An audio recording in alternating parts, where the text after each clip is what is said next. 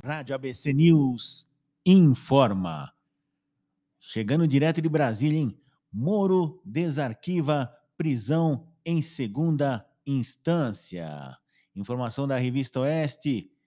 É, com apoio de 27 senadores, senador Sérgio Moro, do União Brasil do Paraná, desarquivou nesta quarta-feira, dia 15, um projeto de lei PL que determina prisão sem segunda instância.